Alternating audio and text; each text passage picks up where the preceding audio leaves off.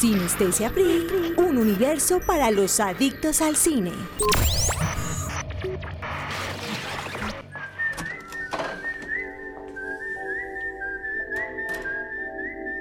Biofilms. Descubre quién está detrás del lente.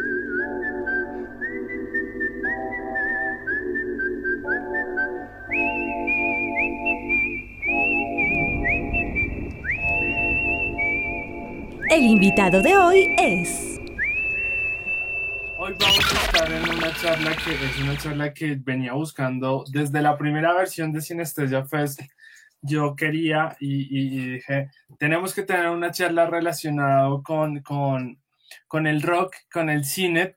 Y, y, siempre, siempre, no sé por qué, por alguna extraña razón no había podido encontrar el invitado o no se generaba el espacio. Entonces, exactamente eso es lo que vamos a hablar el día de hoy. Vamos a hablar de cómo ese cine se une con el rock y van a darse cuenta que porque ese término, eh, a veces en el cine decimos, no, pero es que se, él se cree muy rockstar o algo así, de dónde comienza como esta, esta unión y la similitud de esas estrellas de cine con la similitud de esas estrellas de, de, de rock. Y vamos a hacer un recorrido por, por unas películas y por unos documentales que hemos seleccionado muy bien con nuestro, con nuestro invitado el día de hoy. Y los que ya han seguido estas transmisiones saben que, eh, pues algo importante que, que, yo siempre he manejado acá es que cuando presento a un invitado, eh, odio, o bueno, en el caso mío, odio que empiecen Mario Hernández, ingeniero, no, casi yo siempre he odiado ese tipo de presentación. Entonces yo les quiero contar un poco el invitado hoy que lo pueden ver acá en la transmisión, o sea, no, no, no lo puedo ocultar, ahí, ahí, lo van a conocer, pero creo que muchos de ustedes ya lo conocen y o han escuchado su voz o lo conocen por diferentes programas. Cuando yo empiezo a hablar de Camilo, hay algo que me gusta y la razón por la que también está invitado aquí, no solo por su conocimiento en el rock and roll, sino porque tiene una afinidad muy fuerte con el audiovisual. Camilo Ramírez es realizador audiovisual también de, de, de la Universidad del Politécnico Gran Colombiano. Y tiene dos programas que me encantan. Uno, uno es el Canal 13, lo cual el Canal 13 lo saludo y por favor, únanse a Sinestesia el próximo año, por favor. Y él tiene un programa que me encanta que es Resonantes. Creo que estás con Camila. Eh, también estuve con ella en el 2016. Creo que estaba recién llegada a, a Radiónica. Entonces, también un saludo a Camila. Y tiene un programa de, de, donde están dando como el panorama, que nuevas bandas, pero tienen una selectividad importante. O sea, hace poquito, creo que en septiembre, eh, tuvieron a Juan, el, el, director del documental Lázaro, estuvo por ahí en Resonantes, lo cual nosotros lo tuvimos el lunes, donde estuvimos hablando sobre la película Lázaro. Pero también este invitado se lo van a poder escuchar, obviamente, en Radioactiva 97.9 FM y también pues a través de todas sus redes sociales de la emisora, como son las páginas web, etcétera. Y cuando nos, nos, pusimos cita, lo cual, eh, Camilo, yo agradezco porque fue, o sea, creo que este, este año me ha encantado los invitados desde María Cecilia Sánchez, que la tuvimos ayer, que fue como, no, escríbeme tal cosa, etcétera con Camilo fue exactamente igual como no, acá no hagamos un, hagamos un, un masterclass de cine y rock, de rock and roll, que es la primera vez que lo vamos a hacer acá en Sinestesia. Entonces, Camilo, te doy la palabra. Bienvenido a nuestro tercer día, a nuestra última charla de hoy de cine y rock and roll. Si nos preguntan quién es Camilo ahora, si te doy la oportunidad a ti, ¿qué nos dirías? No, pero ese trabajo ya, ya está adelantado. Gracias, Mario, por tan generosa presentación. Eh, hace rato no tenía un Stalker Alert en, en, el radar. Me parece maravilloso como, como realizador, como, como amante del rock, como amante del cine, que, que, esté en estas conversaciones abiertas para, para darse a través de, de, la internet. Muchas gracias, obviamente, a Sinestesia Festa, a toda la gente de los Libertadores y a Mario que me, que me contactó, me tocó ponerme a revisar varias cosas que había visto hace rato y que tenía que, que, tener como en la cabeza fresca para poderlas hablar el día de hoy. Bueno, sé que todo el mundo está ya, ya se empezaron a conectar, ya saben que lo mismo, eh, ya veo por ahí, ya estamos llegando como a 20, Vamos a empezar subiendo. Ya saben que todas las preguntas no las pueden hacer, comiencen a enlazar, eh, compartan esta publicación. Y yo quiero empezar un poquitico con, eh, Camilo, ¿dónde crees que el, rock se junta con el cine? Y yo te voy a colocar un, un pequeño ejemplo.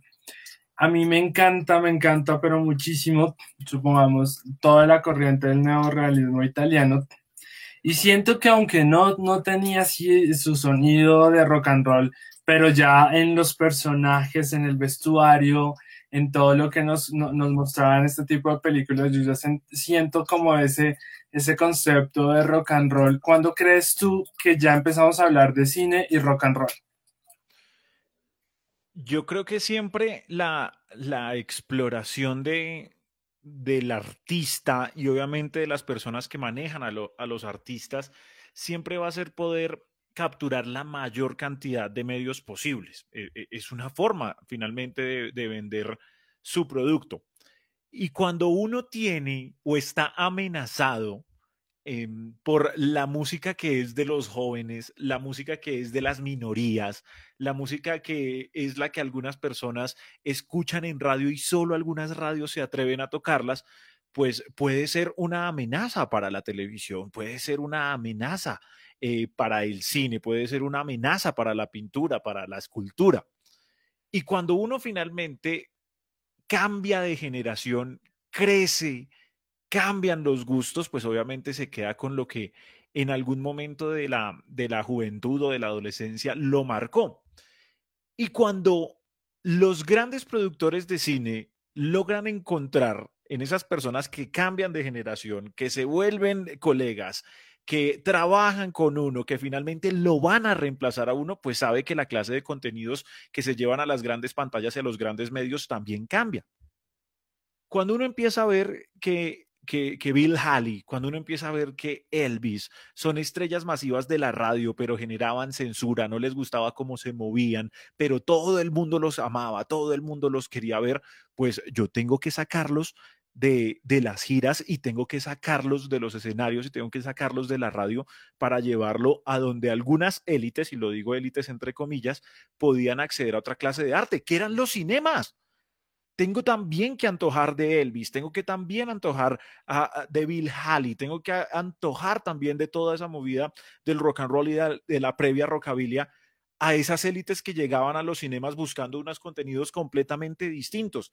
Y cuando yo logro dar ese contexto de lo que me pasa en la ciudad, de lo que me pasa en el pueblo, de lo que me pasa en las plantaciones de algodón en los Estados Unidos y lo puedo llevar a la gran pantalla, le hago un cambio de una vez al público, que empieza a apreciar a estos artistas inmiscuidos y metidos ya en el cine, como si me los estuvieran estampando. Vea esto, aquí está Elvis, aquí está Bill Haley, aquí están todos eh, con el documental de Woodstock. Esto fue lo que pasó en el 69 y tenemos que hacer tales cosas. Y sigamos con la música. Y me parece que en ese arranque y esa exploración de convertir eh, a músicos muy locales en grandes estrellas, nos damos una vuelta de lo que pasaba en el cine y no solo con el rock and roll, sino con la música en general. Algo mí lo importante cuando, cuando estamos hablando de este primer recorrido, y lo he discutido con varios amigos de, bueno, ese inicio del de, el cine y el rock tú estabas tocando un personaje, pues obviamente súper importante, que es Elvis. Y algo, algo, algo que, que, vemos es que Elvis no solo estaba dentro de, la industria, sino muchas películas tomaron muchas de sus canciones, sus éxitos, como lo suelen hacer ahora, porque si no, no pegaban. Y lo más chistoso es que muchas de esas películas, como Love Me Tender, van a encontrarse que, que eh, hasta en sus póster colocaban que la canción o quien interpretaba o era Elvis Presley pero yo te quiero, había un amigo que me decía, no, en teoría el rock and roll nació con esa ola de los Beatles y cuando ellos mismos comenzaron a, grabar que, que, no alcanzaban a llevar unos proyectos cinematográficos, pero era lo que yo hablaba ayer con María Cecilia Sánchez, que ella me decía, bueno, pero ¿qué es el cine? ¿Es tener una cámara de cine o es tener ciertas funciones? Exactamente qué. Entonces yo lo voy a referir más hacia el audiovisual como para no meterme en ese dilema ¿Y tú qué crees? ¿Que empezó ese boom del rock and roll con Elvis Presley o con los Beatles? Uy, hijo de madre. Bueno, lo que pasa es que ambos estaban en distintos lugares del mundo con distintas nociones musicales. Es, de, es como, pues, me refiero a nociones con maneras de trabajar la música distinta. Seguramente allá oyeron lo que pasaba en Estados Unidos y en Estados Unidos oyeron de alguna forma lo que pasaba en el Reino Unido, pero sus nociones de creación musical eran completamente distintas. Y para complementar, porque me pareció interesante lo que hablaban con Cecilia, sí, una cosa es documentar desde lo audiovisual y otra cosa es inmiscuir la música en el cine. Yo ni siquiera me quedo con esa génesis del rock and roll. Creo que me iría más atrás y dentro de los Estados Unidos con lo que pasaba mm, en las plantaciones de esclavos, con el comportamiento de rockstar, de esas personas que en verdad querían irse de ahí, con esas personas que en verdad lograron zafarse de algo tan idiotamente ridículo como puede ser obligar a otra a hacer trabajos y, y vender a un ser humano. Y creo que desde, desde mucho más atrás de Elvis, desde mucho más atrás de Bill Haley, donde muchos ubican eh, arranques y principios del rock and roll, ya se estaba viviendo eso. Y lo llevaría aún más atrás, porque es que hay algo, y voy a citar a Amos Piñeros de Ultrageno y de, y, de Tequendama. Eh, el rock and roll nosotros lo volvimos un género musical, pero a su vez era un estilo de vida y a su vez era una forma de comportarse que existía en la humanidad, desde antes de que alguien dijera como, uy, ese man es un rockstar, o de que alguien dijera, uy, ese man hace rock and roll. No. Eh, Amos Piñeros dice, nos asustamos tanto porque quisimos que el rock fuera tan global que si una persona que canta rap se viste como con chaqueta de cuero y con pantalón eh, ajustado y unas botas Martins tal vez, entonces no, se está caspeando el rock and roll. No, lo que pasa es que lo hicimos tan grande y tan global que el mundo en sí es rock and roll y el mundo en sí siempre ha tenido esa actitud. Lo que pasa es que la traducción a la música sí llega desde los años 30 porque saben que esa actitud de rock and roll se puede llevar a la música en sí sin ponerme a caer en que tiene que tener una guitarra, en que tiene que tener una batería. No, esto es cuestión de actitud y siempre va a ser cuestión de actitud. No, y de paso que hasta lo lo, lo conocí y tiene, tienes una, una afinidad muy fuerte por el lado audiovisual, también es un artista increíble. Pero ya cuando colocamos acá en contexto, porque el tiempo es corto, hay un documental que me encanta, no solo por lo que es, ¿listo? Sino también por la época en la que fue grabado, por, por ese boom, por los artistas que tenían. Y es un documental que es pues, de, de este festival tan famoso que se llama Woodstock, que, se, hacía en, o, se, se hacía en Estados Unidos. Y de por sí comenzamos acá a tener un personaje dentro del cine que va a ser, o sea, súper importante, que es el señor Martin Scorsese. Y algo bonito que tiene este, este documental, que es dirigido por Michael eh, Wady, creo que es el, el apellido de él. Señor. Eh, es que dentro de este documental se comienza como a romper el hito y es cuando la gente comienza a conocer eh, como ese lado experimental, obviamente todo lo que pasaba en esa época, pero es considerado una de las piezas claves dentro de ese universo cine y rock and roll. Entonces, ¿tú cómo ves ese documental, Camilo? Claro, si uno se pone a pensar en este momento, eh, Scorsese, eh, Scorsese, que fue el que lo edita, finalmente era, era un jovencito, y hay algo que de lo que somos responsables los jóvenes, yo teniendo 31 años, creo que hay mucho camino más, más, más para atrás y mucha gente muy talentosa que, que lo hace muy bien, siempre va a ser dar esas nuevas miradas.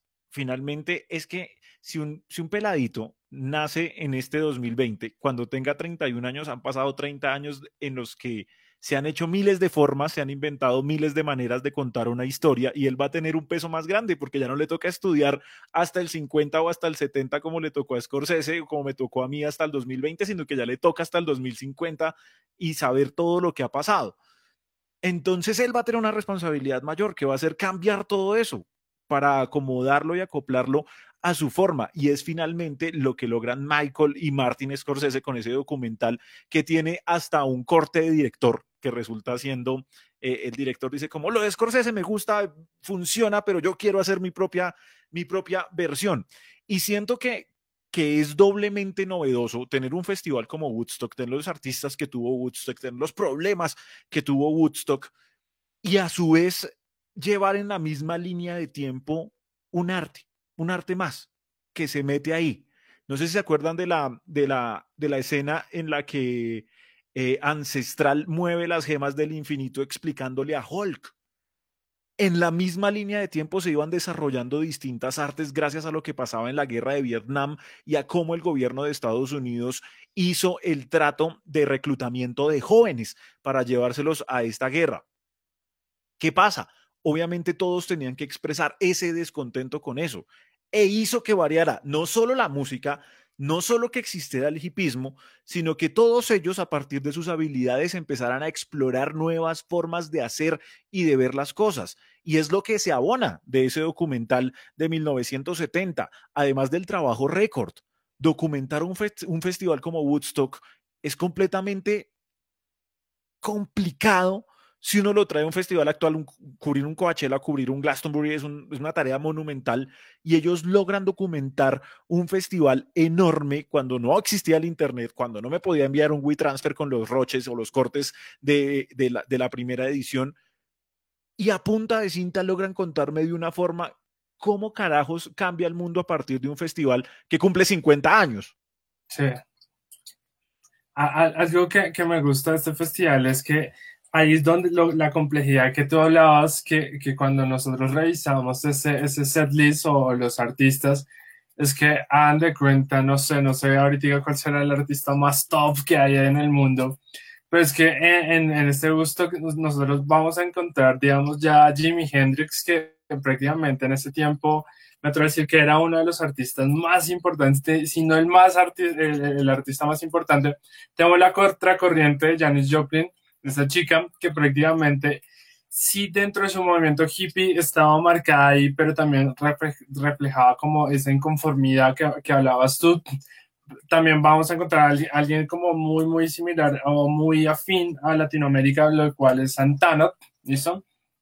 Es que si uno se pone a pensar, Mario, perdóname, estaba representada cada parte de la sociedad en ese momento de los Estados Unidos, porque no hablábamos de globalización, sino era un tema muy local, que los amantes de la música ya nos metimos allá de cabeza, es otro cuento, y los amantes de las artes nos metimos y nos creímos gringos en guerra y lo que pasaba con Vietnam es otro cuento, pero está representada la mayoría de población estadounidense y de otros lugares del mundo que crecían de una forma distinta, que lo veían de una forma distinta, porque, Mario, uno cómo explica, por ejemplo, de Who, en, medio de Woodstock, por ejemplo. Claro, eh, tenían aliados, funcionaba de una forma, pero uno cómo, cómo explica de Who metido en Woodstock al lado de Crosby, al lado de Jefferson Airplane, al lado de Janis Joplin, al lado de Santana, que representaba también a toda esa población chilanga de los Estados Unidos, esa población, chilanga no, chicana de los Estados Unidos. Está, claro, estaba todo representado de una u otra forma. Hasta la presencia internacional era ver como una pequeña ONU. Y, y más, algo, algo que yo, yo siempre he visto la generación del 2000 ve a gusto que es como un evento, pero al principio gusto que en los 60 no, no, cuando, cuando hablaban de gusto no lo hablaban como, como un evento, sino como una revolución, como, como un estilo de vida. O sea, la palabra gusto sé que ahorita nos suena muy, muy a concierto, pero digamos en ese tiempo sé que gusto creo que reflejaba, no sé cómo decirlo, en una palabra no el sentimiento total, porque obviamente teníamos diferentes acontecimientos en ese año, pero cuando tú le hablas a alguien de esa época y te dice gusto, no, no, no lo relaciona con el evento, sino con un sentir que se, que se emancipaba o se, se volvía tangible en un evento, pero que iba mucho más hacia atrás. E, eran procesos de identificación, tal vez era, e, e, era la, lo, lo, que estabas buscando. Eh, y finalmente, y, me parece muy importante y muy pertinente hablar del tema de eh, a Woodstock hoy en día le estamos dando más importancia de lo que pasó en su momento. Y es, y es algo que, que, ya había hablado y es un tema generacional. O sea, a Woodstock no fueron, no fueron las personas de más de 50 o 45 años que finalmente vivieron gran época después de, del festival. No, fueron muchos jóvenes muchos jóvenes que querían el cambio y para ellos sí fue ver a tantos artistas reunidos, a ver eh, tantos mensajes, a, ver tantas cosas con las que se identificaban y hasta movimientos políticos desde la música que tenían muy arraigados en su corazón, que para ellos sí fue como una locura. O sea, imagínense, me perdonarán el ejemplo, pero imagínese a un conservador en un encuentro de conservadores. Bravo, sí, qué locura, ¿qué es esta, qué es esta emoción? Imagínese a un uribista en un encuentro del Centro Democrático. Claro, ¿qué es esta emoción? Obviamente, y por eso, cuando finalmente toda esa generación crece, toda esa generación se vuelve escritores, administradores, eh, productores de discos, de bandas, directores de medios, eh, directores de cine, pues obviamente me van a exaltar lo más grande que tuvieron en su época. Imagínese, un, imagínese una persona que esté estudiando en este momento medios y no intente documentar de alguna forma lo que le pasó en pandemia. No tendría sentido. Finalmente las artes son sentires y experiencias de vida algo que me gusta dentro, ya, ya, ya, ya entramos en, en, acción de, de, cómo es el rock and roll se une. Ya como comenzamos a entender al cine, de, yo lo veo desde dos puntos, lo puedes entender desde el cine como un texto, interpretarlo, el cine como una industria, ¿listo? El, el, cine como un sueño, como decía de pronto Pasolini, como lo quieras, pero en este caso yo voy a hablar de cuando el cine entendió el poder que tiene el rock y creo que ya lo utilizó más como un poco más de marketing y, de poder impulsar sus películas. Y se dio cuenta que eh, en ese tiempo la venta de vinilos, de cassette, todo lo que quieran, era tan fuerte que sabían que también la gente podía consumir películas. Y es donde vamos a empezar viendo los, no sé, los no sé cómo decirlo, los aciertos y los desaciertos, porque no todas las películas de rock and roll son buenas, que tiene la, la industria del cine con, con, con, el cine. Entonces, si, si empezamos este recorrido, ¿con cuál empezarías tú, Camilo? Bueno, pero, pero marquemos el recorrido. Ah, okay. Porque, me, porque me parece interesante el tema de no todas son buenas, no todas fueron grandes blockbusters en su época pero sí sirvieron muchísimo para promocionar varias cosas. Me, me, le voy a correr. Yo había cuadrado esto con Mario, pero me le voy a correr de entrada solo para dar un ejemplo de cómo el mercadeo con una canción puede funcionar, ya que tocó el tema del mercadeo. Si uno se pone a pensar en Bohemian Rhapsody, a día de hoy, o sea, desde el 75 y hasta hoy, ha sido tres veces número uno en distintos momentos del tiempo. Y dos de esas tres veces han sido por películas.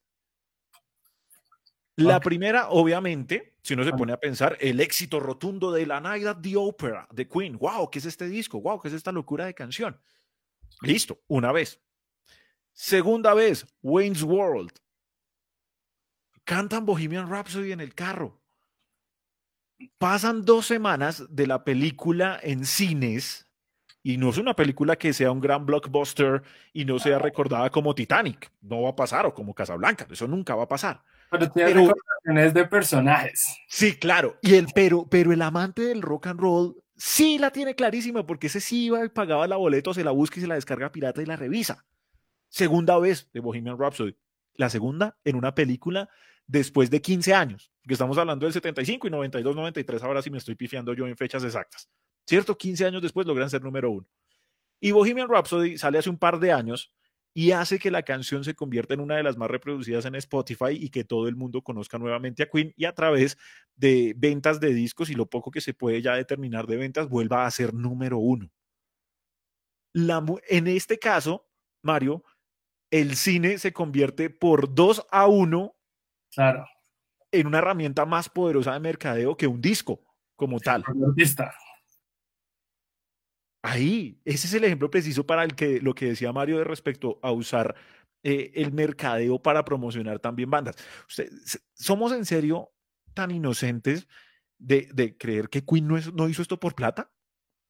¿Ni que autorizó el uso de imágenes y de canciones por plata?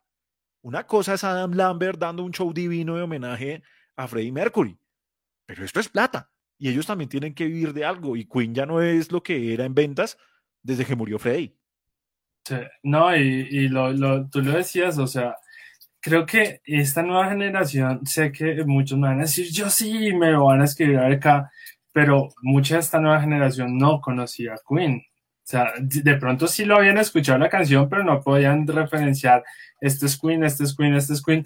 Pero entonces, Camilo, otra vez, volviendo a ese road trip o ese viaje, hagamos un viaje así, una película.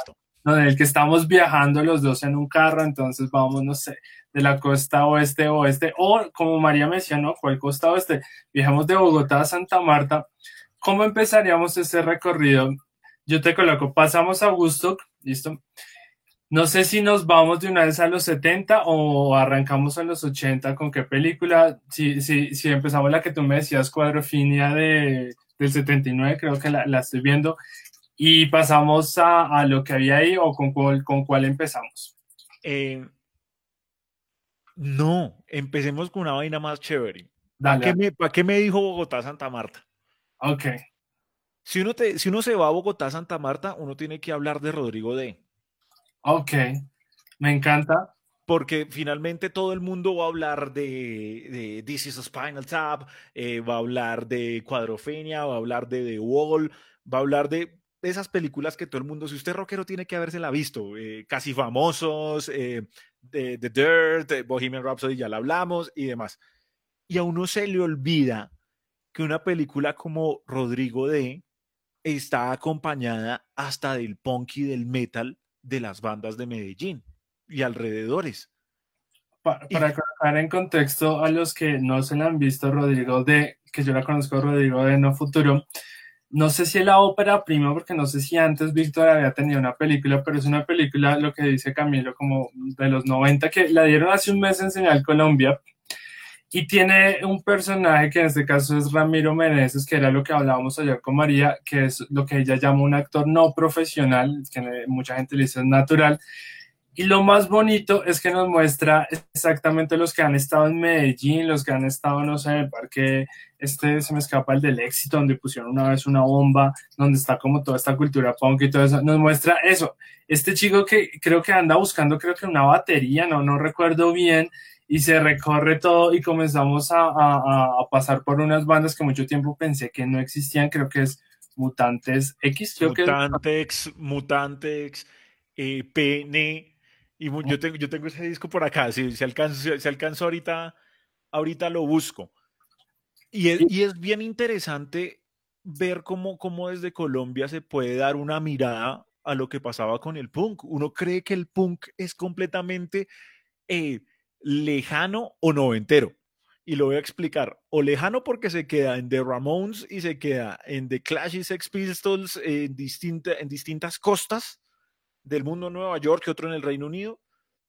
O se queda con el noventero y cree que, que solo punk es eh, Blink, Green Day, NoFX, eh, eh, Goldfinger y miles de otras bandas por ahí que surgieron en los noventas, que eso ya es otro tema del California 96 y el punk rock. Y, y, el punk marcó tanto una ciudad en Colombia como, como Medellín que, que Víctor Gaviria resulta inmiscuyéndolo dentro de, dentro de una de, sus historias. Y es que finalmente nos devolvemos, Mario, al principio de la conversación. Siempre va a ser una exploración de lo que se vive y de lo que se siente en cada ciudad y se reparten las artes.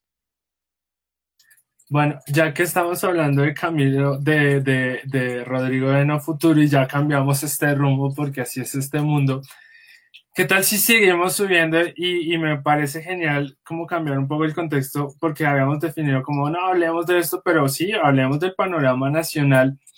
Y entonces, digamos, en el caso de Colombia, como ese gran boom, nos encontramos a Rodrigo de y creo que también nos permitió a mucha gente entender o a mucha gente también eh, eh, acercarse a todo lo que es el, el punk rock y sobre todo también como a mí me encanta de esa película como lo sucio que, que, que sonaba eh, ellos ensayando en una terraza que creo que yo no, no sé si era así como que se turnan la batería y cada uno, cada grupo se va pasando como voy yo, es voy yo pero después de, de Rodrigo, de, dentro de esas películas colombianas con rock and roll, ¿con cuál seguirías el, el, ese recorrido? A ver, ¿cuál tengo otra presente? Que se me venga rápidamente a la cabeza. No, creo que, creo que finalmente eh, se, me hace, se me hace importante, Mario, mientras hecho cabeza ya de alguna en específico que nos cuente una historia de de la música, que en Colombia también pasó con con las bandas de rock de los noventas que se ambientaron las películas.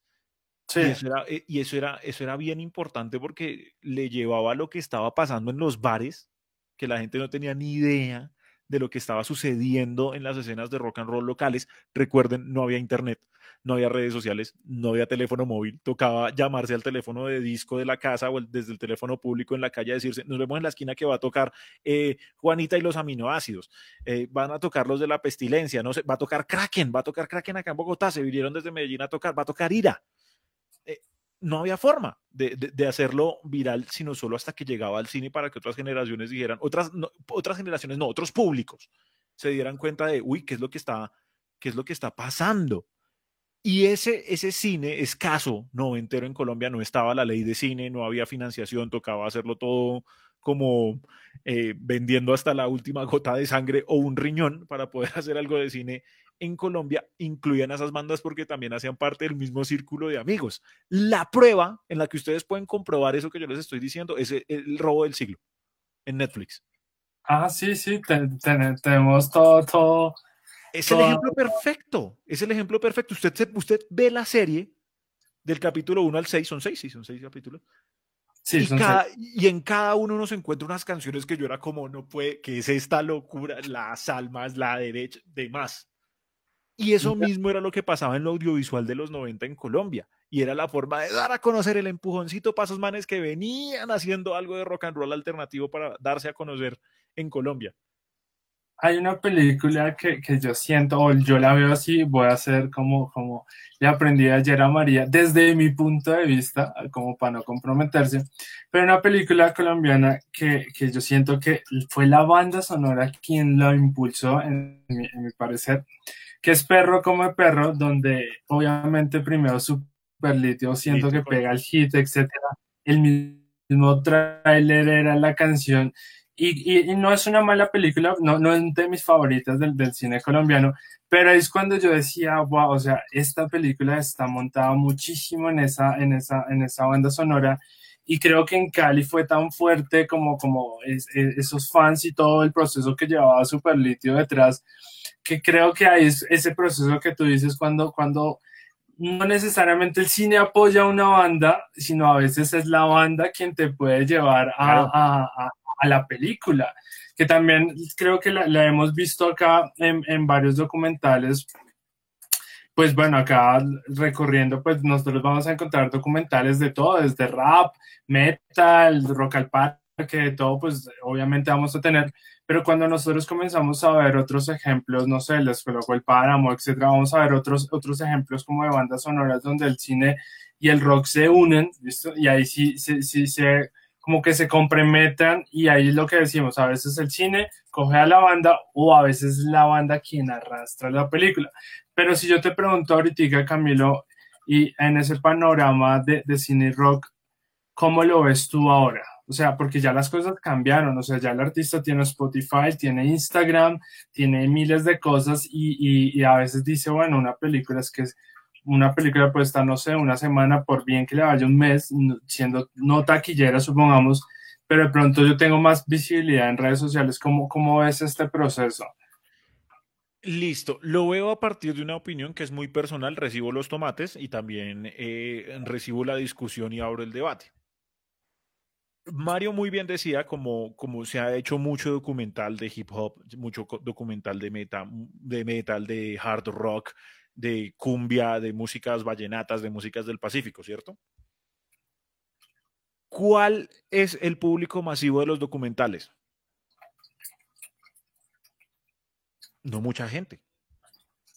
Interesados en tema específico, que sea un documento eh, que se pueda convertir en algo que sea un documento histórico, un documento descriptivo de, de una escena o de una música o de una banda, sí, completamente respetable pero y, y, está pasando también en la industria del cine en general y de la televisión. ¿Dónde queda la parte del entretenimiento?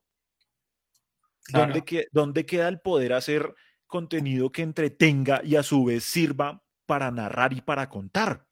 Entonces estamos en una época en la que me encuentro el remake del remake del remake del remake del remake del remake del remake y me vuelven a poner Betty la Fea y Pedro el Escamoso. Eh, ¿Estamos en un hueco creativo? ¿O qué es lo que está pasando?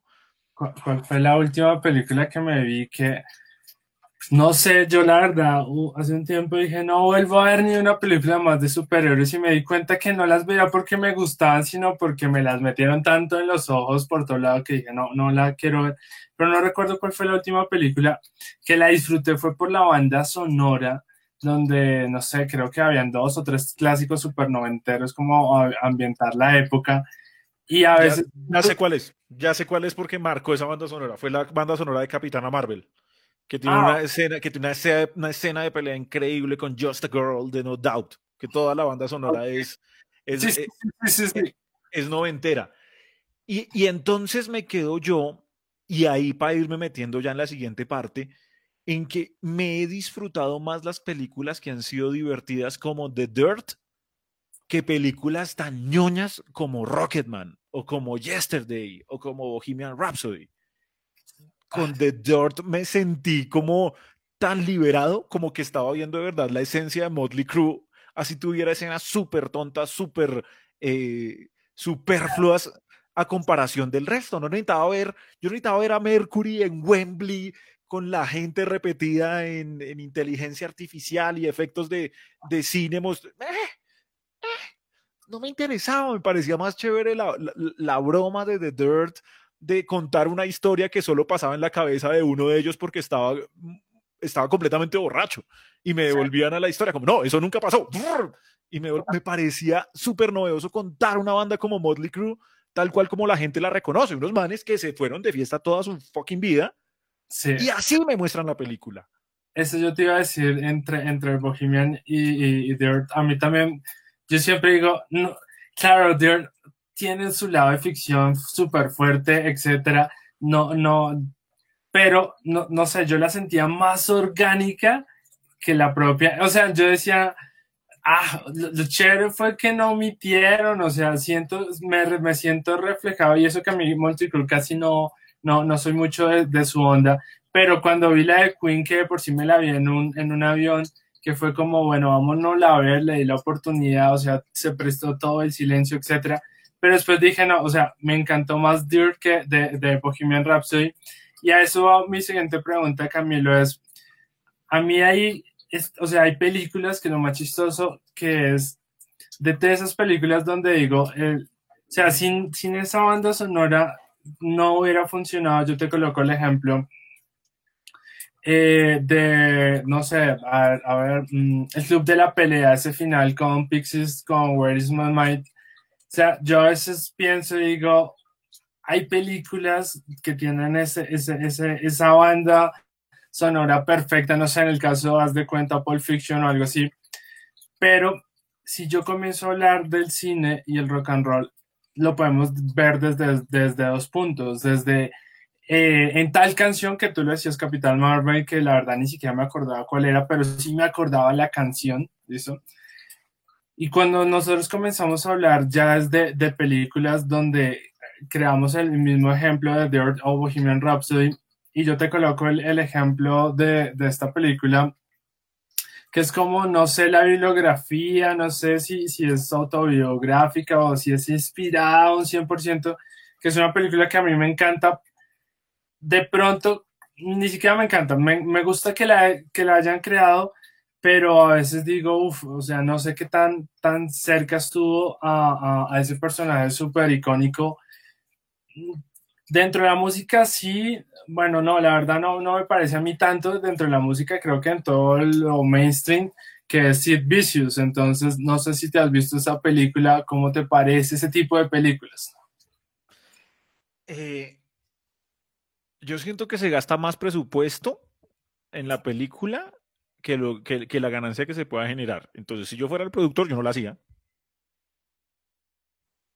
Siento que, que llevar esa clase de historias al cine y desgraciadamente es una película que, que cuenta la historia de, de, una relación que no es tan chévere, que no funciona bien y que no acaba bien y la estoy replicando en el cine. Entonces es como, como, como un poco irresponsable. Cuéntenla como la cuenten, narrenla como la narren. Eh, y finalmente, aunque algunos sean completamente amantes de la banda y la quieran ver y, quieran saber, siento que hay cosas que se pueden quedar mejor guardadas. y se pueden eh, describir mejor ni siquiera con la imagen, sino a través de textos. Y creo que sobre eso sí se ha escrito demasiado como para yo ir a meterme en un mercado que, que, que no, que no va a dar para eso. Y siempre estuve como, como en desacuerdo de, de, de, esa película. No me gustó, la vi y no me parece chévere. Como que podría haber vivido sin ella, como para responderte lo de la película de, de, Sid Vicious y de su novia. Y para responder la anterior, yo siento que no hubiera funcionado nunca una película como, como El Infiltrado sin la música de los Dropkick Murphys y todo el ambiente de Boston, que es el que da la banda Dropkick Murphys y I'm Shipping Up to Boston y Comfortably Numb de Pink Floyd. No hubiera funcionado nunca ninguna escena de esa película donde se, se pone la canción, o sea, ni por el Chiras, o sea, no, o sea, me la imaginé y todo en este momento como sin la música y yo, ¿qué le pongo yo a eso? O sea, no le puedo poner nada más, o sea, le meto rap eh, una banda ochentera, alguna cosa, y tampoco me funciona. Tenía que ser esa por el ambiente de la ciudad. O sea, de verdad yo me sentía en la sala de cine estando en Boston. Pero algo importante, Camilo, es, es ya que nombras a Pink Floyd, o sé que ya me lo están escribiendo acá por interno, dentro de, de, de, ese, de, de este contenido, y ahí es lo que vuelvo a la, la misma frase que me ha rondado toda esta semana de María, Pink Floyd tiene pues o saca su álbum más famoso de Wall para algunos, no, yo disfruto más otros, digamos el de, el de Pink Floyd, el de, el de Pompeya, a mí me encanta, o sea, simple hasta el perrito, etcétera. Y nos encontramos exactamente con The Wall, ese show, ese performance, obviamente todas sus animaciones y lo más chistoso o lo más curioso de, de, de este álbum es que eh, The Wall entra al Festival de los Cannes, a Festival de Cannes, eh, ahí en la Ribera Francesa, donde, donde la verdad me sorprendió. Dije, wow, o sea, ¿cómo, ¿cómo este tipo de producto llega ahí y cómo lo van a disfrutar? Entonces, ¿cómo tú ves ese caso de Wall? ¿Te gusta, no te gusta? ¿Crees que es un buen referente? ¿Cómo lo ves? Creo que desde el momento que yo pisé la universidad para, para estudiar realización, traté de apartarme de, de algunas cosas y algunos vicios que sentía existían en la academia para el estudio de medios y para el estudio de artes. Y creo que una de esas cosas es el tema de los premios, los festivales y el apuntar a ellos. Eh, yo siento que es el juego de adolescentes de a medírselo quién lo tiene más grande. Y y muchos contenidos que se hacen es para demostrar que uno lo tiene más grande. Y si no pensemos en el caso de Roma, completo fracaso, completo fracaso. Divina, hermosa. Todos los críticos decían, wow, ¿qué es esta locura? ¿A la gente le gustó? Podrían haber vivido sin ella. Y hay muchas cosas que por hacer esta clase de ejemplos, por hacer esta clase de cosas, por llevarlo más allá, por no dejar, por no asumir que hay un punto de cierre y hay un punto en el que hay que dejar ciertas cosas fluir, uno se encuentra con películas como The Wall. La amo, me encanta, me parece fabulosa. El tema de la ilustración me parece brutal. Algunos manejos del ritmo de la edición me parece una locura. Pero viéndolo como espectador, yo digo, uy, qué hueso. Si bien difícil de digerir para muchos es la música de Pink Floyd, imagínenselo acompañado de imágenes. Y de imágenes que son iguales de, explorativas y de progresivas como el mismo disco. Entonces, ¿para quién estamos haciendo cine? ¿Para pequeñas élites y llevarlo a Canes? ¿O de verdad yo quiero que mi arte llegue al mundo? ¿Para dónde vamos? Y fue lo que yo sentí cuando vi The Wall fuera de la universidad. Yo estudié primero economía, pero siempre he sido amante de la música. Entonces, claro, yo veo The Wall antes de estudiar medios y antes de saber y tener idea de cómo funciona una producción audiovisual. Y yo la vi y yo, ¿qué es esta locura de película? No, esas imágenes, esas ilustraciones. No, wow. No, wow. Yo hacía parte de los yuppies que amaban Pink Floyd. No más. Y llego a la universidad cuando ya empiezo a estudiar realización y la veo, yo me siento a decir como, bueno, ¿cuál es el público objetivo de esto? Bueno, qué chévere este plano, entiendo el ritmo de la edición, pero ¿para quién carajos va esto? O sea, yo voy a gastarme una plata como productor ejecutivo y me voy a conseguir un patrocinio o alguna cosa para hacer una vaina que le va a llegar a los decanes, a dos amigos directores que son míos y para que la banda a veces copie como cosas de lo que pasó en la película en sus grandes proyecciones como las que hace Roger Waters queriéndose, queriéndose mostrar como, como una gran persona que no es porque el tipo es detestable entonces, ¿qué, ¿cuál es el ejemplo? ¿Qué, ¿Qué, me quieren decir? O sea, lo que quieren es sacarme más plata, lo que quieren es mostrarme una imagen de lo que ellos piensan. Eh, está bonito, pero yo también me puedo hacer, o sea, la ventaja de las cosas tan experimentales y tan progresivas como la música y, y la imagen de Pink Floyd es que obviamente va a tener gente que se va a ir detrás del hopo de ellos, o hay gente que va a decir como, uy, no, llego hasta aquí y sé dónde detenerme, que es donde uno sabe parar procesos. Y eso hubiera podido parar divinamente en el disco. No pasa nada, el mensaje es el mismo, entendemos de qué se trata el disco, en contra de qué va, y ya. Y no tengo que revolcarle la cabeza a la gente respecto a mi música y un mensaje que ya está dado con unas imágenes que en su gran mayoría la población me iba a entender.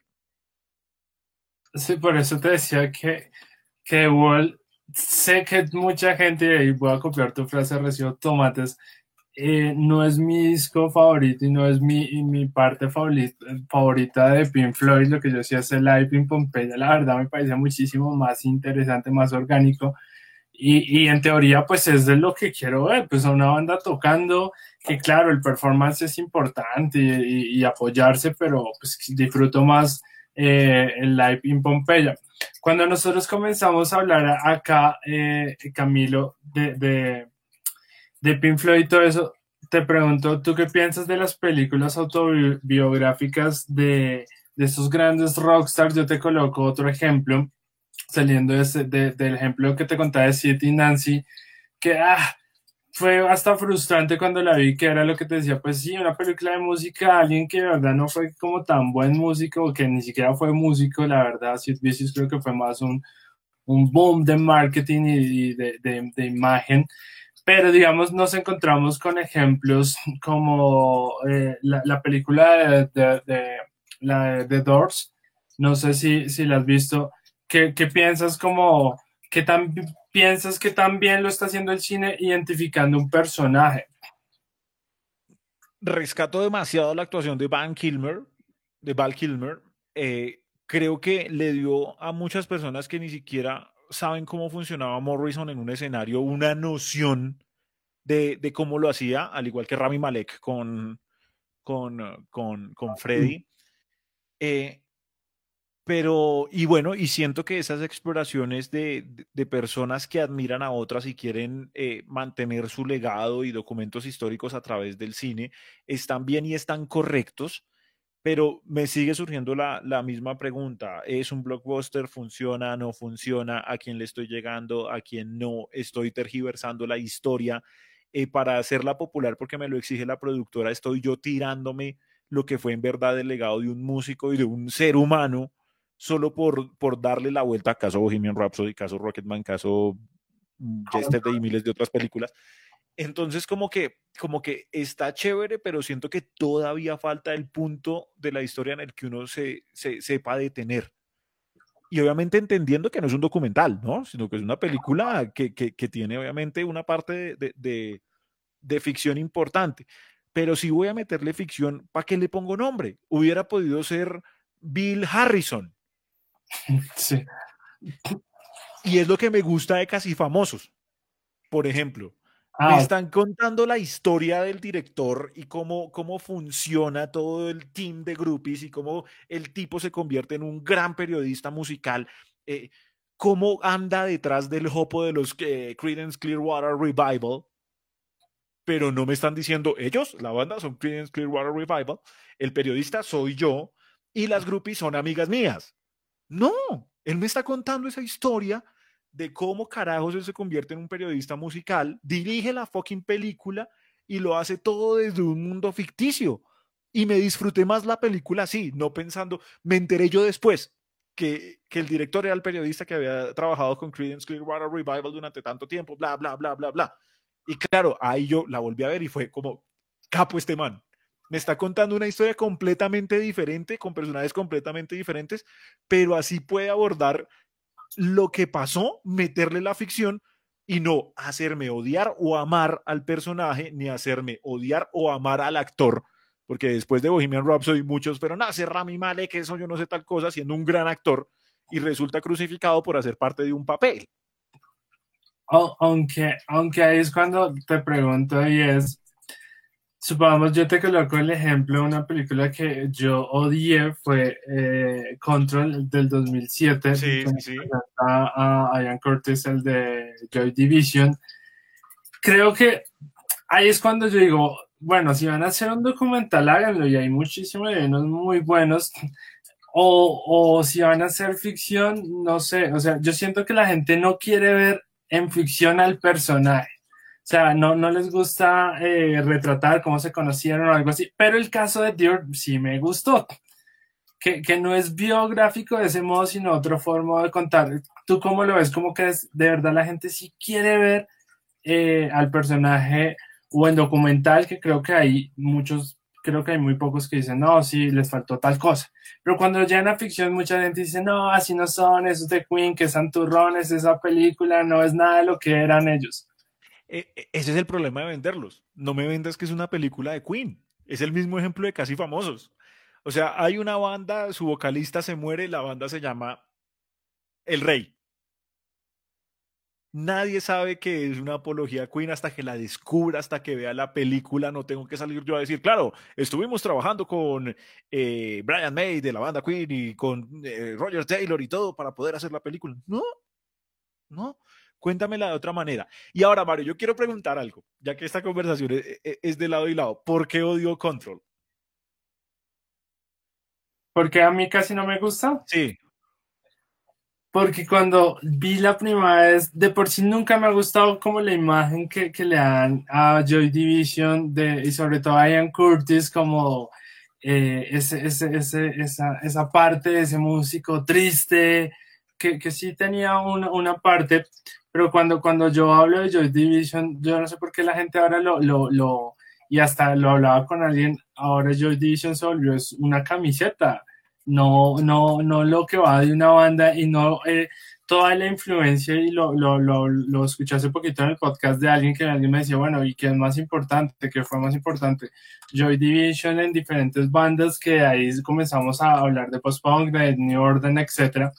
Pero en este documental siento que vendieron a lo que te digo, o sea, hace Ian Curtis como, como yo veo a mucha gente que entiende a Joy Division es como una camiseta o las rayitas, o, o ese personaje súper pilo, súper bien, que fue incomprendido y que se murió en una terminada y nos dejó una música triste, pero yo cuando veo a Joy Division digo, madre, es que Joy Division era más que Ian Curtis, de por sí Joy Division es prácticamente toda una banda, y que claro, él fue importante, pero hay más que contar de Ian Curtis que, que, que no sé, como, como ese chico solo, eh, súper, no sé, como, no sé, como adelantado a su época, pero siento que ahí lo, lo marcaron dentro de, de, lo que todo el mundo ha, ha, ha, hecho todo este tiempo con, como con Joy Division, de esa banda, sí, famosa, tributo, pero cuando, cuando llego a Joy Division a este digo, pero hablemos es de la música, o sea, no hablemos de, de, de, lo triste que estaba él,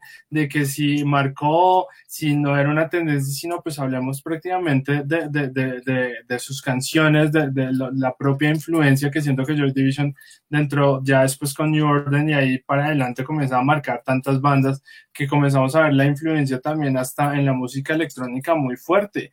Y eso es lo que yo esperaba ver un poco, pero claro, siento que de pronto para el lenguaje cinematográfico no, no hubiera vendido hablar de toda la influencia de, Joy Division, de, de Ian Curtis, no como, como compositor, como narrador también, sino de pronto más hacia su lado personal, siento yo. Y eso a mí personalmente no me gustó porque dije, ah, o sea, están contando algo que lo ha contado MTV, que lo ha contado, no sé, diferentes canales, son cosas que siento que ya lo tenía, aunque tiene unos retratos como interesantes, pero no sé, a mí es, ese control no me gustó, casi en, mi, parecer. No, no, no, y, lo entiendo, pero ahí está también una vaina de, que yo hablaba ahorita, Mario, y que su merced me, me apoyaba y era el tema de, de dirigir muy bien los contenidos. a qué públicos objetivos van. Porque finalmente uno va a ver la película de The Dirt, por ejemplo, uno, se sienta a verla y espera el dato en específico de cómo se murió la hija de Vince Neil. Uno va a ver Bohemian Rhapsody y espera, eh, espera que el final sea cuando el tipo se muere por su enfermedad.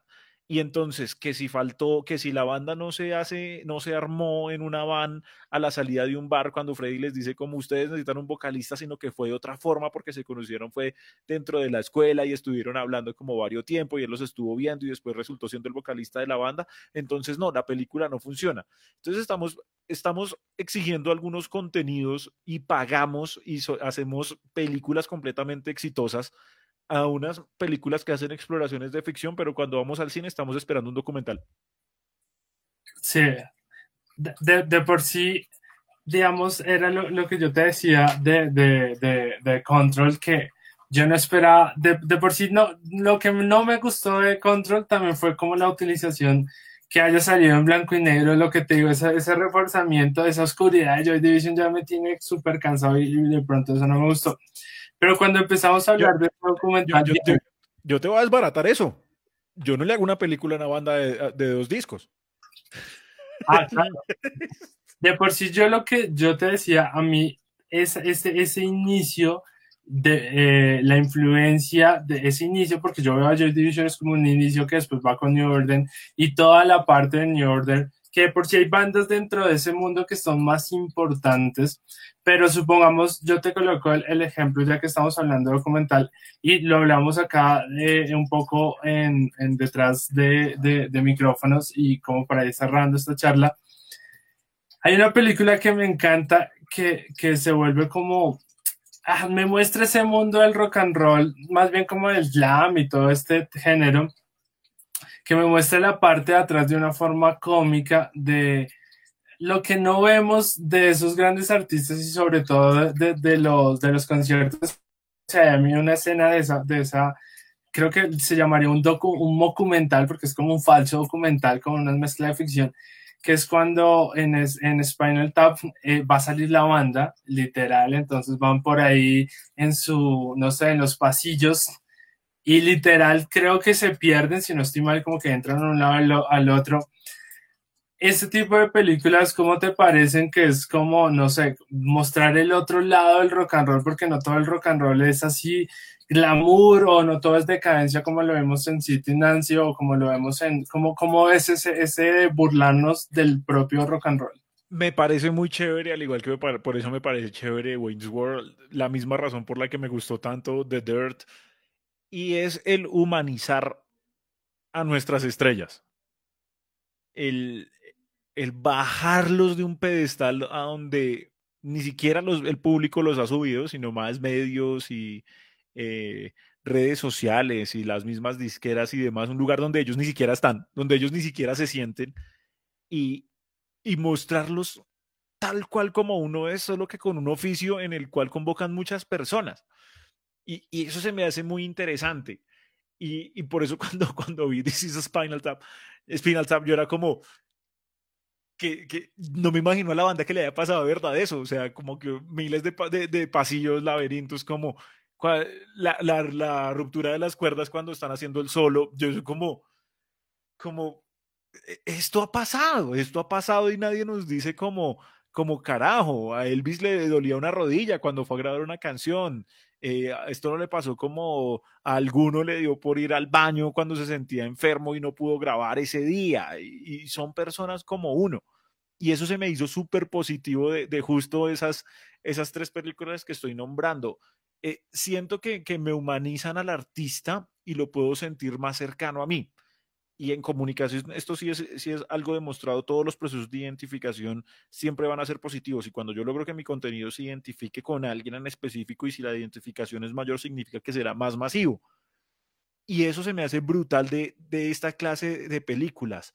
No son para una élite, son entretenidas, cualquier persona las puede entender, eh, sepa o no de música, va a entender qué carajos está pasando y cómo funcionan y siento que, que eso se dejó de hacer en algún punto. Esa película que fue divertida en su momento, eh, y que fue blockbuster y se convirtió también en algo de nicho muy importante porque es que uno todavía sigue buscando eh, eh, Spinal Tap y sigue mirando la discografía y busca todavía la foto de cómo está el tipo hoy en día.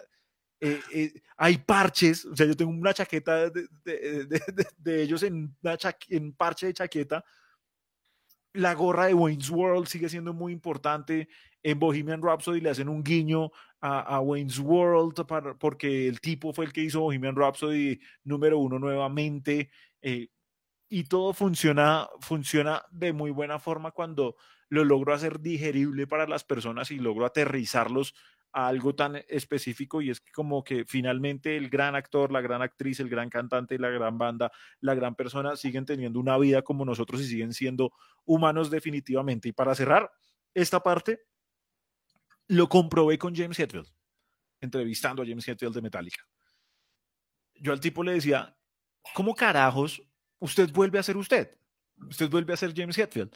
Y él dice, no, en mi casa, mi hija, quiero algo de, comer a las 2 de la mañana. O cuando mi esposa me dice, ayúdame con los trastes.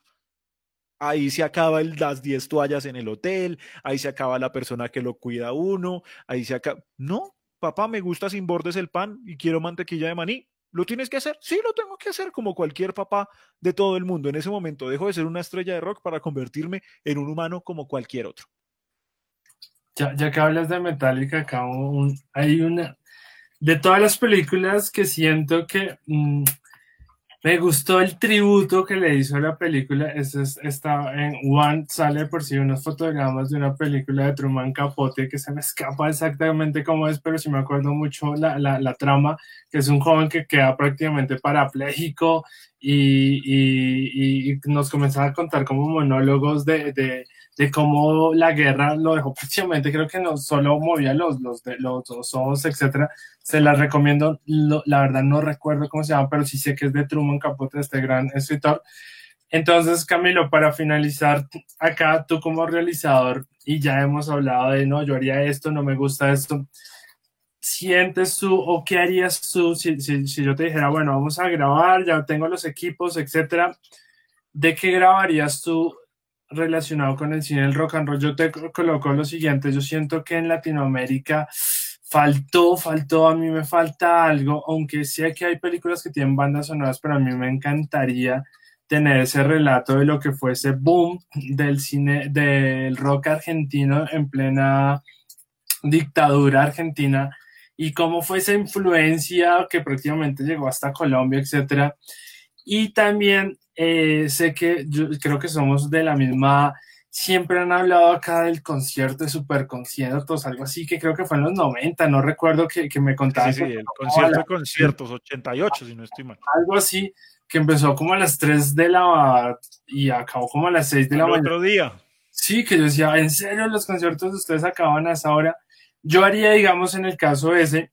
Y otro personaje que a mí me gusta mucho, mucho, mucho, que siento que de pronto eh, le debe un poco también, o yo crecí con eso, es crearía de pronto algo relacionado, no sé, con, con la pestilencia, con toda esa época de la pestilencia de pronto en el Rock al Parque, creo que yo soy bastante fan de ellos, yo haría, digamos, algo sobre ellos, pero ya sé que la pestilencia me, no haría un documental, sino de pronto me gustaría conocer la vida antes de, de, de Dilson, o sea, antes de la pestilencia me gustaría es cómo llega Dilson, porque es que uno se encuentra con Dilson. Cuando uno le habla en la pestilencia y escucha los discos, después uno se encuentra a Dilson, claro, con sus dreads, pero se lleva otra apariencia totalmente distinta y es un bacán, etcétera. Yo, a mí, yo crearía una película desde de él como persona, más no como banda, pero generando ese, ese, ese, como eso. ¿Tú de qué harías? Yo tengo tres y voy a empezar en Argentina también con el tema de, la, de las dictaduras yo lo primero que haría sería una especie de documental, porque sí me gustaría que fuera documental, de los códigos en la composición del rock argentino. Los códigos ocultos en la composición del rock argentino. Finalmente, muchas canciones que cantamos hoy en día no tenemos la menor idea de qué significan, porque como los mensajes estaban censurados en las radios, entonces las formas de composición variaron demasiado y solo de alguna forma muy cercana, y eh, muy del público fanático de cierto artista o cierta banda en específico, se podían entender algunas cosas. Uno del punk del Perú unas bandas de punk en Perú increíbles. Y hay una muy buena historia que arranca como a finales de los 70 y principios de los 80 en Perú con una banda. Que, que dicen que esa fue la primera banda, ¿no? ¿Cómo se llama? Sí, señor. Los... Sí, señor. Eh, esa, esa, banda me gustaría, me gustaría tenerla por ahí. Los Psychos. Los Psychos, sí, sí, sí, sí. Y de Colombia me, me devolvería en el tiempo para para buscar una forma, no sé si sea documental la, la, forma correcta de hacerlo, del cómo se armó ese primer álbum de Chip, que se graba en Audiovisión, que fue el primer vinilo, vinilo grabado en Colombia, mandado a hacer en Colombia, que tenía eh, una banda que sonaba increíble, que pues, o sea, lo de Chip es, un, es una historia muy brava. Cómo trajeron los equipos, cómo los lograron meter al país, cómo lograron legalizar, porque en ese momento, eh, pues traer un pinche micrófono era un platal importante y tocaba pagar de mil cosas y conseguirse quien se lo trajera, buscar una persona, un ingeniero que armara un sonido, un estudio súper profesional en Colombia. Esa historia también no la debe, no la debe el cine y no la debe la producción audiovisual de nuestro país. No, de, por sí, eh, ya que hablaste de audiovisión, ese estudio mítico, o sea, ¿qué banda no ha grabado en audiovisión? Sea, eso también, eso sería brutal, señores de audiovisión deberían hacer un documental de todas las bandas, todos los éxitos que han pegado en sus estudios. Un saludo a todos los ingenieros de audiovisión. Y ya nos despedimos, yo quiero eh, saludar, sé que lo que les conté la primera vez, tenemos tantos comentarios que es imposible leerlos, pero leo por acá, saludo a Julián, a Juan Manuel, nos están contando algo de Guardianes de la Galaxia, todo el mundo está pegado con eh, Dirt, creo que todo el mundo, creo que son muy pocos los que no les ha gustado esa película. Algunos nos encuentran que Resident Evil sin esa banda sonora de Slipknot, creo que fue la primera película. Ma, Mike, ¿era que se llamaba esa canción? Sí, sí, sí, se le dieron palo acá en Colombia, pero como No era Why Bleed, sino la otra, creo que es del primero. My, sí, My Black, ¿cómo era que se.? Ni siquiera sé cómo se pronuncia bien esa canción. Sí, era esa canción. Y de por sí es del tráiler de Resident, por acá nos están diciendo que Marvel prácticamente no, no podría sobrevivir sin sus bandas sonoras y se, se apoya. Nos dicen que el rock siempre ha estado en temas audiovisuales, eh, como bandas de superhéroes. Sé que ahorita está mucho, Interstellar.